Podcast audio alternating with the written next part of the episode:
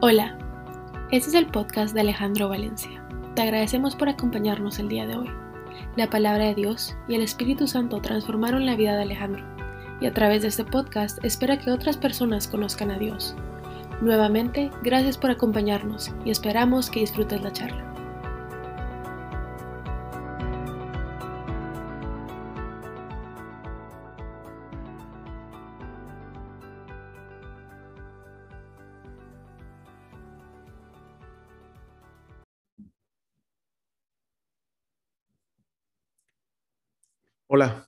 Es un gusto volvernos a encontrar hoy, hoy aquí. Um, quiero empezar agradeciendo por la vida de cada uno de ustedes y le pido a Dios que los llene y los colme de bendiciones. Para mí es un honor y un, un placer poder compartir mi vida con ustedes. Durante este proceso de transformación que Jesucristo ha venido obrando en mi vida, he podido experimentar la libertad, la libertad en diferentes áreas de la misma, de mi vida. Cuando hablo de libertad me refiero a cosas que en el pasado me tenían atado a actitudes, a comportamientos, a vicios, cosas que por mucho que me hicieran daño o aquellos a quien yo amo, que están junto a mí, a mi alrededor, yo no podía dejar de hacer. Hoy sinceramente creo que no es que yo fuera una persona vil, una persona malvada, alguien malo que estuviera desviado. No, sinceramente creo y sencillamente creo que como muchos de nosotros estaba ciego, estaba perdido y creía o pensaba que el camino que yo venía siguiendo era el correcto. A pesar del muchísimo dolor que muchas de esas acciones que yo hacía, de esos vicios en los cuales estaba o mis comportamientos me, me producían, por, la verdad es que lo justificaba. Y me volvía cada vez más en ellos, buscando esa paz o esa calma temporal, siempre temporal que estas acciones me, daban. Gracias a muchísimas personas que fui o que Dios fue poniendo en mi camino y que yo fui conociendo, ah, que me fueron presentando a Jesús. Y en este caso puedo recordar al señor John Crespo que en Miami desde el año 95 me invitaba una y otra vez, constantemente, casi todas las semanas, todas las semanas pues, y donde me invitaba a ir a la iglesia y donde yo lo rebotaba nunca fui. Se estaba construyendo un puente entre Jesús y mi persona, para que en el momento preciso Dios obrara como efectivamente lo hizo 20 años después. Dios durante esos 20 años y todavía hoy usa una infinidad de personas para que yo me mantenga unido a Él. Desde el momento en que acepté a Jesús, pero especialmente en el momento en que decidí servirlo a Él, a Jesús, lo primero que pasó es que yo me salí de mi zona de confort, de esa zona donde yo quería estar, donde me sentía tranquilo, de ese status quo que quise mantener, porque claro, estabas cómodo, era en un ambiente conocido y es que era un ambiente que yo podía controlar. Obviamente algo que nunca fue cierto. Y el proceso para mí es como picar una cebolla morada, que empieza, y escojo morada, son deliciosas, que empieza desde cuando la escojo en el supermercado. Y para aquellos que como yo han tenido la oportunidad de ir de compras a una plaza de mercado, la verdad que la imagen de las cebollas arrumadas no es muy agradable. Se ven todas las cebollas ahí amontonadas, unas más feas que las otras. Y uno en ese proceso de escoger la cebolla que, cree que es la correcta, las escoge por el tamaño, por el color, por la consistencia, etcétera. Lo que a usted le parezca que debe ser la razón por las cuales las escoge. Pero a la larga, todas se ven igual de feas. Y uno se puede preguntar, ¿por qué Dios usa a la gente rota, quebrada, feas, como esas cebollas? Y la respuesta para mí hoy es más que clara. Es que no, no existe otro tipo de persona. Todos pues estamos en la misma condición, de una u otra manera, rotos, quebrados, feos. Y ese es el tipo de personas que Dios va a usar, a usted y a mí. Usted, volviendo a las cebollas, escoge la cebolla como mejor le parece. Y para la casa, en mi caso, la cebolla mientras más grande, mejor. Y llegar a picar la cebolla, pues eh, puede ser fácil para aquel que ha tenido experiencia o aquella que tiene experiencia. En mi caso no. No la tengo y no soy un practicante ávido de picar cebolla.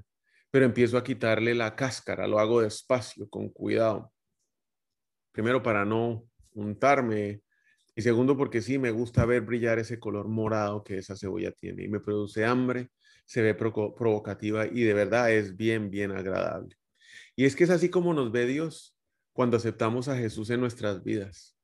Él no nos ve con nuestros defectos, no nos ve con nuestras imperfecciones, no nos ve con nuestras fallas, no ve nuestro pasado.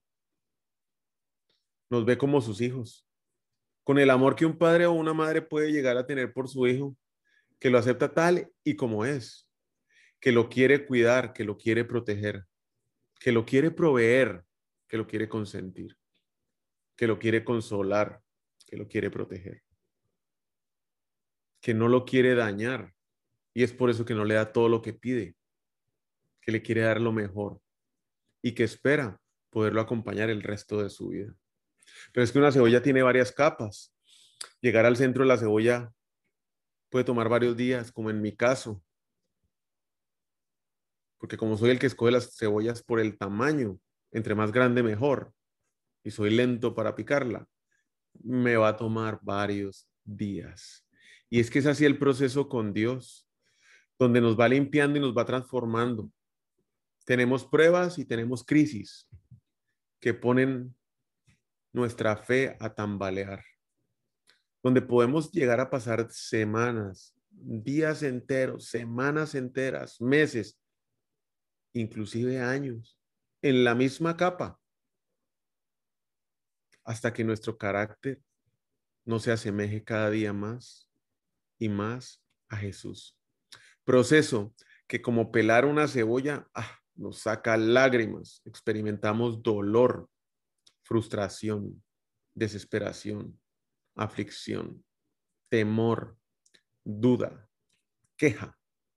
Pero que si decidimos, porque es una decisión personal, aceptar eso como un proceso, que es una transformación que Dios está obrando en nuestras vidas y nos dejamos guiar por Dios y especialmente por su palabra. Por experiencia puedo decir que lo puedo pasar junto con Él, pero en paz, una paz que no se entiende.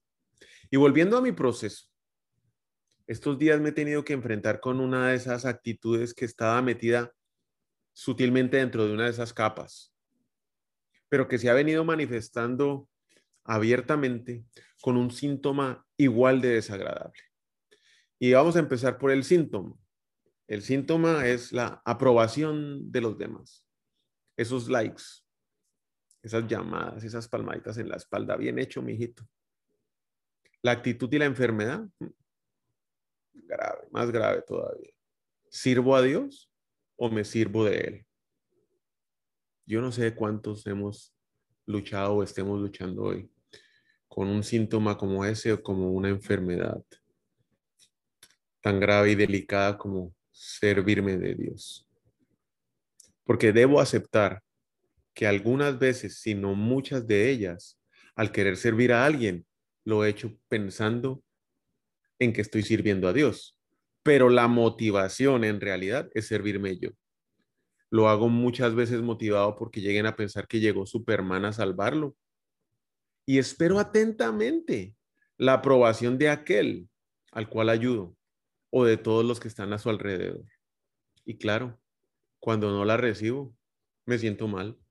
Ya saben, ustedes tal vez, lo que uno puede llegar a pensar, que es agradecido es ese man. ¿No se dio cuenta todo lo que hice por él?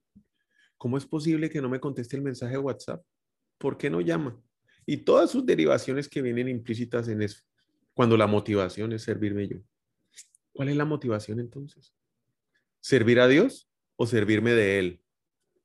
Y una pregunta que ronda en mi cabeza, que tal vez se la hago, ¿seré solamente yo el que se está enfrentando a esto, a la aprobación de los demás, a servirme de Dios? Y la pregunta que le dejo en la mesa es, ¿a quién sirve usted? ¿Sirve usted a Dios o usted se sirve de Él? Porque una cosa sí queda bien clara.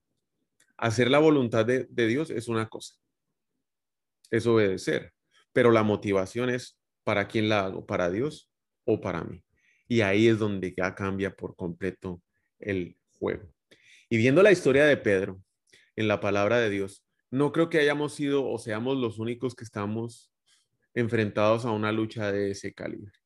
Juan 18, de 3 al 11, nos trae la historia cuando ya un destacamento de soldados viene por Jesucristo en sus últimos días. Así que Judas llegó al huerto a la cabeza de un destacamento de soldados. De 600 a 1200 soldados eran lo que habían ahí. Más guardias de los jefes, de los sacerdotes y de los fariseos. Era un gentío. Llevaban antorchas, lámparas y armas. Jesús, que sabía que todo lo que iba a suceder, les salió a su encuentro.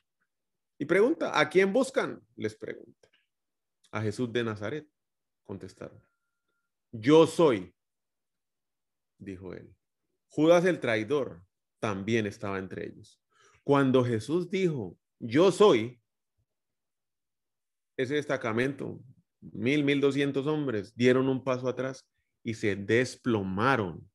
Uno lee muy rápido lo del destacamento, pero tal vez no relaciona la cantidad de personas que estaban en ese momento buscando a Jesucristo. Se desplomaron. ¿A quién buscan? Volvió a preguntarle Jesús. A Jesús de Nazaret repitieron. Ya les dije que soy yo. Si es a mí a quien buscan, dejen que estos se vayan. Esto sucedió para que se cumpliera lo que había dicho. De los que me diste, ninguno se perdió. Simón Pedro tenía una espada, la desenfundó, e hirió al siervo del sumo sacerdote, cortándole la oreja derecha. El siervo se llamaba Malco. Yo estoy seguro que Pedro no le apuntó a la oreja, no le hubiera dado.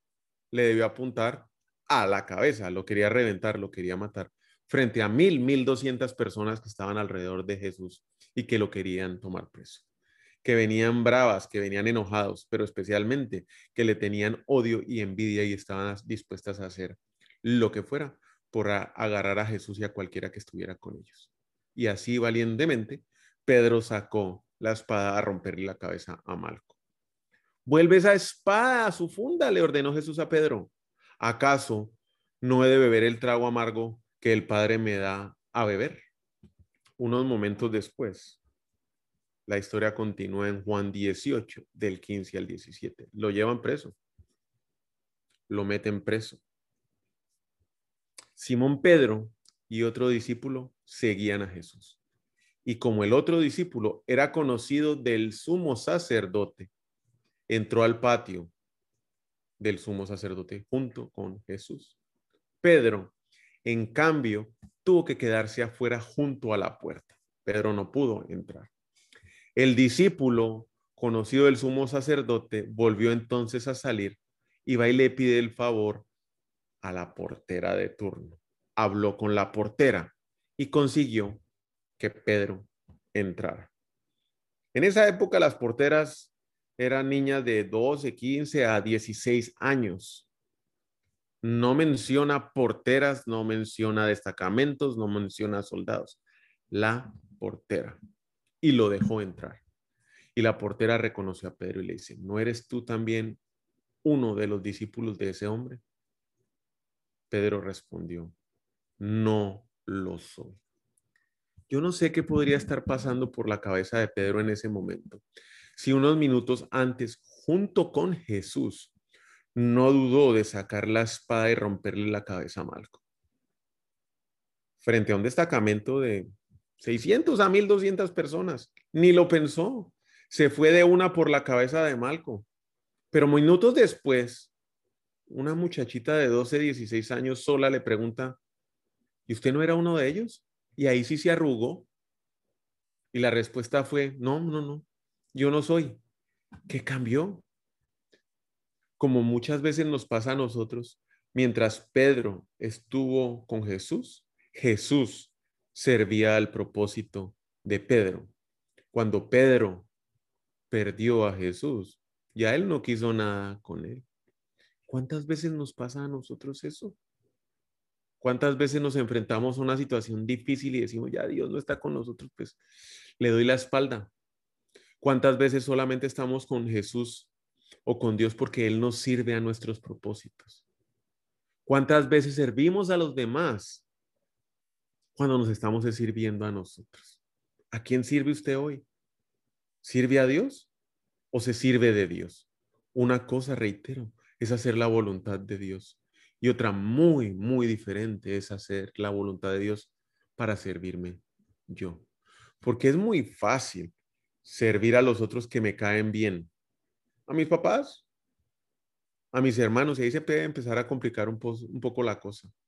A los que aprecio, a mis amigos, a los que escojo, a mi grupo, a mi rosca. Claro, es muy fácil. Inclusive es fácil servir a los enemigos. Si tengo la motivación de servirme yo, porque a la larga va a servir para mi propósito, va a servir para mi deseo, para mi necesidad, para ser aprobados por los demás. Pero qué fácil es llegar a tener la perspectiva equivocada cuando creemos que estamos sirviendo a Dios. Y los que nos estamos sirviendo somos nosotros y claramente nos estamos oponiendo a Dios. Y como puede ver Dios nuestro servicio, ay, déjeme decirle que lo deja uno asustado. Y realmente a mí fue lo que me impactó porque ha sido mi problema en los últimos días. Y cuando leo este versículo de Isaías el día lunes, impactó mi vida y me mostró algo dentro de mí que efectivamente debía cambiar. No siempre sirvo a Dios. Veces me sirvo de Dios. Isaías 1, del 13 al 19. Cuando usted se sirve de mí, dice Dios, para mí, esas ofrendas no tienen ningún valor. Yo no quiero que las traigan. No me ofrezcan incienso, porque ya no lo soporto. Tampoco soporto sus fiestas de sábado y luna nueva, ni sus reuniones con gente malvada. Me resultan tan molestas que ya no me las aguanto dicen orar, dicen servir, levantan las manos, pero yo no los veo ni los escucho. Total, si el que se está sirviendo es usted. Ha matado a tanta gente que las manos que levantan están manchadas de sangre, egoísmo, envidia. Dejen ya de pecar. Yo no quiero ver más su maldad. Dejen ya de hacer lo malo y aprendan a hacer lo bueno. Oiga, pues, ayuden al maltratado, traten con justicia al huérfano y defiendan a las viudas. Pero vamos a ser claros, vengan ya, vamos a discutirlo en serio, nos vamos a poner de acuerdo. Si ustedes me obedecen, pero especialmente me sirven a mí y no se sirven ustedes, yo los perdonaré. Sus pecados los han manchado como tinta roja. Yo los limpiaré los dejaré blancos como la nieve, y entonces comerán lo mejor de la tierra. Y me hizo reflexionar sobre mi comportamiento, y me hizo reflexionar sobre mis motivaciones, y me hizo reflexionar sobre cómo yo llegué a entregar mi vida a Jesús y cómo hoy conociendo a Jesús, esta sutileza me puede estar haciendo obrar de una forma incorrecta. Definitivamente todos necesitamos a Dios de una u otra forma.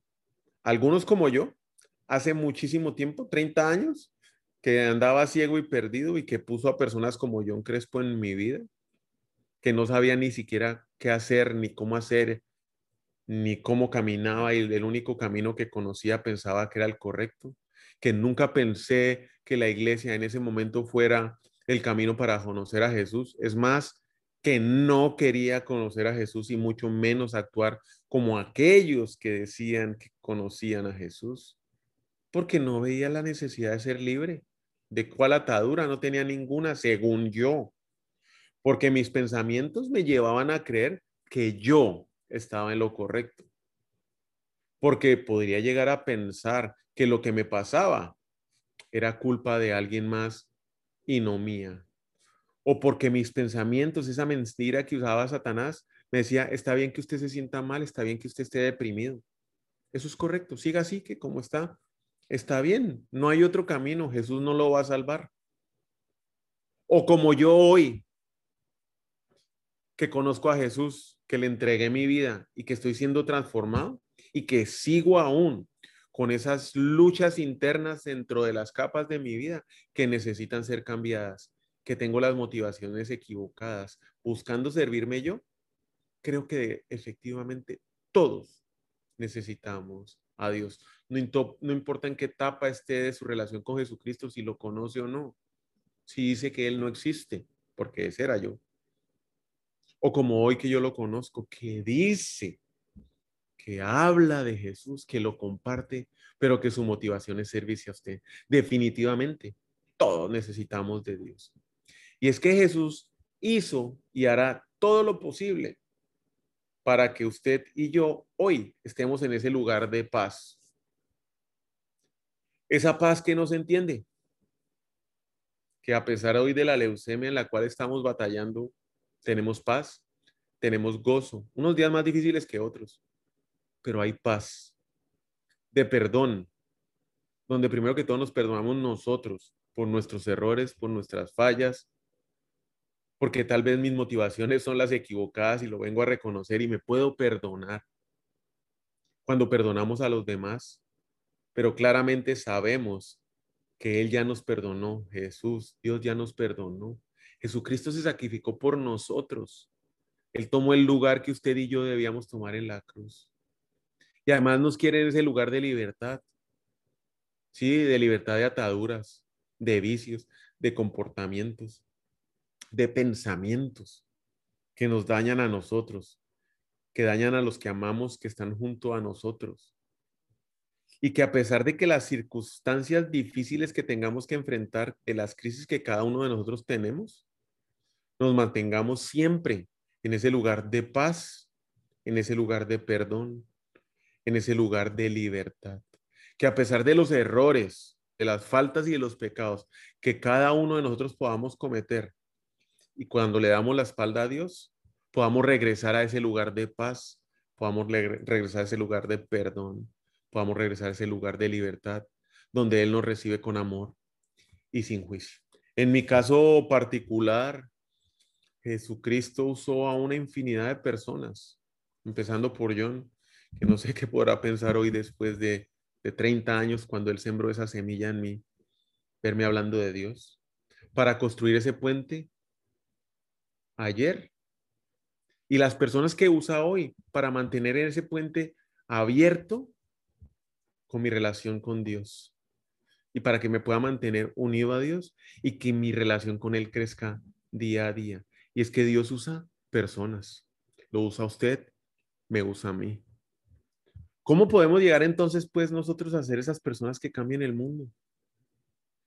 ¿Y cómo podemos ser esas personas que invitamos a otras personas a que cambien el mundo? Y es que muchas veces somos nosotros mismos los que nos descalificamos por ignorancia, por andar ciegos o por andar perdidos, o bien porque fallamos y nos descalificamos por nuestros errores y por nuestras fallas.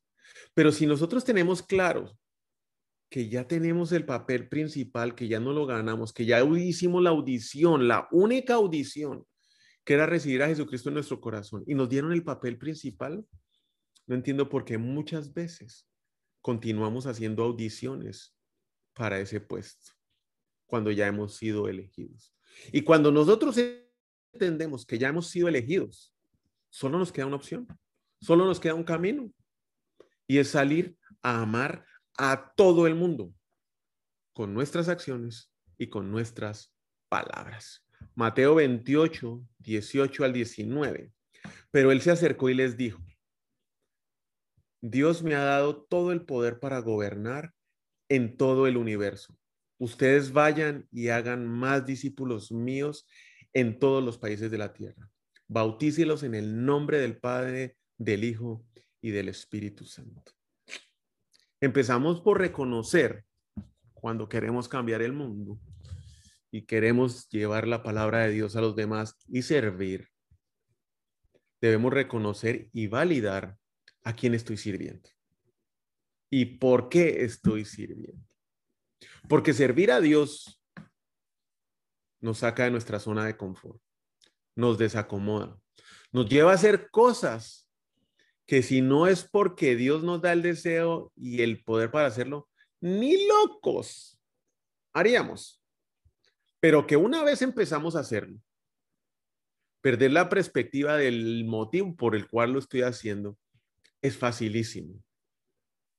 Eh, tener la motivación incorrecta para hacerlo es tan sutil que nos puede hacer perder nuestra perspectiva y adicionalmente es muy difícil de identificar.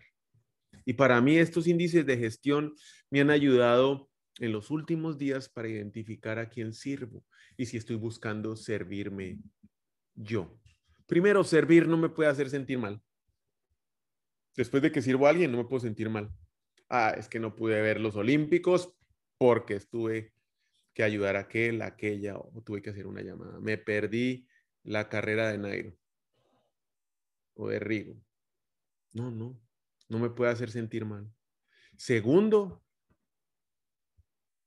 si yo me quedo con la sensación de estar esperando algo a cambio, es un índice o un indicador de que la motivación no es servir a Dios, es servirme a mí. Si me quedo esperando la aprobación por, de los demás, los likes, de cualquier forma, de cualquier manera, tengo que pensar muy bien a quién estoy sirviendo. Y esos son los índices que empecé a usar y que ahora siempre los prendo cuando voy a servir o Dios me da la instrucción de servir a alguien. Y no termino ahí, siempre valido preguntándome a quién estoy sirviendo. ¿Me sirvo a mí? ¿Me sirvo de Dios? ¿O lo sirvo a Él? Y para ver una aplicación práctica de esto, hay cuatro maneras en las cuales podemos servir a cambiar el mundo e invitar a otros a cambiarlo. La primera, somos señales. ¿Qué quiere decir eso? Señalamos siempre hacia Jesús. Somos los punteros que mostramos a Dios a esas personas. Teniendo claro que ni usted ni yo podemos salvar a nadie, no nos podemos ni siquiera salvar nosotros, pero sí podemos señalar a quién y a aquel que tiene el poder para salvarnos, y ese es Jesucristo apuntamos a Jesús y a Dios con nuestras palabras, pero especialmente con nuestras obras. Dos, ya sabemos que somos señales. Traemos a las personas, ¿sí? Traemos a las personas a Jesús. Somos pescadores, los llevamos, somos portadores de las buenas noticias, como lo hizo John hace 30 años invitándome constantemente a la iglesia a pesar de mi negativa constante. Nunca dejó de hacerlo. ¿Quién hoy no necesita un milagro en su vida? Todos aquí, de una u otra manera, tenemos o estamos en una crisis. Y es que la única constante se llama crisis. Estamos entrando en una crisis, estamos en la mitad de la crisis o estamos saliendo en la crisis. Y hay unos que son tan de buenas que tienen dos, tres, cuatro, cinco crisis a la vez. Y no por eso vamos a dejar de invitar a las personas a la iglesia, a un grupo donde podemos estudiar y compartir la palabra de Dios. ¿Por qué no lo podemos invitar a orar? Por su crisis y por la nuestra. Tenemos nosotros en nuestras manos la mejor invitación en el mundo. Y esa es la invitación de la salvación que Jesucristo da, la salvación eterna. Y vuelvo y reitero, como lo hizo John conmigo hace casi 30 años. Nunca desistió de invitarme. Nunca desistió de mostrarme y señalarme a Jesús, a pesar que mi respuesta en ese momento fue no. La semilla y el puente se empezó a construir para que Dios obrara en el momento indicado en mi vida. Señalamos a Jesús, traemos a las personas a Jesús, pero también somos testigos. Y testigos, un testigo es aquel a quien se le pide que diga la verdad de lo que vio y de lo que sabe. Y en mi caso, lo que yo puedo testificar Es que yo antes era ciego y estaba perdido. Jesucristo me salvó y hoy veo. Señalamos a Jesús. Traemos a las personas a Jesús. Somos testigos. Esta es la más importante para mí. Damos testimonio. Seamos un testimonio vivo de Jesús. ¿Y cuál es la evidencia? Que estamos sirviendo con generosidad a los demás, presentando siempre la invitación de salvación eterna que da Jesucristo. Invite a esa persona que no le cae bien a un café, a un desayuno. Comparta con él su experiencia de libertad. Escoja las personas con las cuales sus relaciones son más difíciles. Vaya humildemente a presentar lo que Jesús ha hecho en su vida. Que no le preocupe, que no juzgue porque esa persona le cae mal. Seguramente excusas va a tener, pero no va a buscárselas. Usted va a presentar lo que Jesús ha obrado en usted, esa experiencia de libertad, ese lugar de paz a donde lo lleva, ese lugar de perdón donde lo mantiene, esa libertad de las ataduras donde lo sacó. Satanás nos miente una y otra vez, diciéndonos que Jesús no puede cambiar a nadie, que si no es en nuestras propias fuerzas, nada podrá hacer usted. Nosotros debemos ser ese testimonio que grite apagando las mentiras de Satanás, que grite mucho más fuerte que Jesucristo es nuestro Salvador. Y lo hacemos por medio de estas cuatro sencillas maneras. Apuntamos y señalamos a Dios, traemos a las personas, somos testigo y damos testimonio con nuestras acciones y con nuestras palabras. Para cerrar hoy, lo dejo con esta reflexión.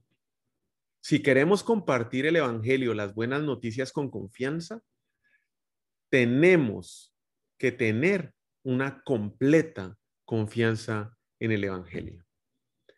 El Evangelio me cambió mi vida. Jesús obra y obró y continúa obrando y obrará por el resto de mis días en mi vida. Lo invito a usted a que tenga esa experiencia hoy. Dios los bendiga. Le deseo que tenga una semana llena, llena de la presencia de Dios. Nos vemos el próximo miércoles. Gracias.